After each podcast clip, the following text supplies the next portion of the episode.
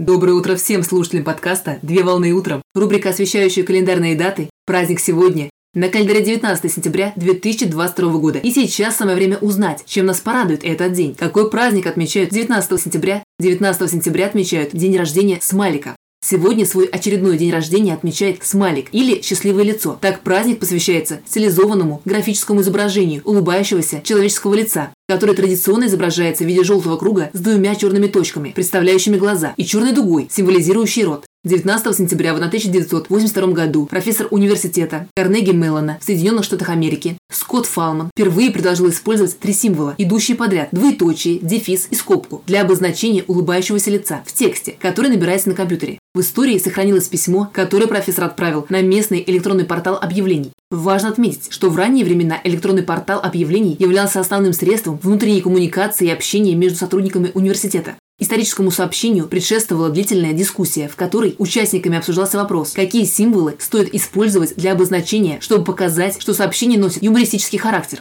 Сообщение, в котором впервые был использован смайлик, датируется 2002 годом. Данное сообщение было найдено в архивах электронного портала объявлений, который сохранился в открытых источниках. В цифровых археологических раскопках, которые были организованы с целью поиска текста сообщения для определения даты дня рождения Смайлика, принимало участие несколько энтузиастов.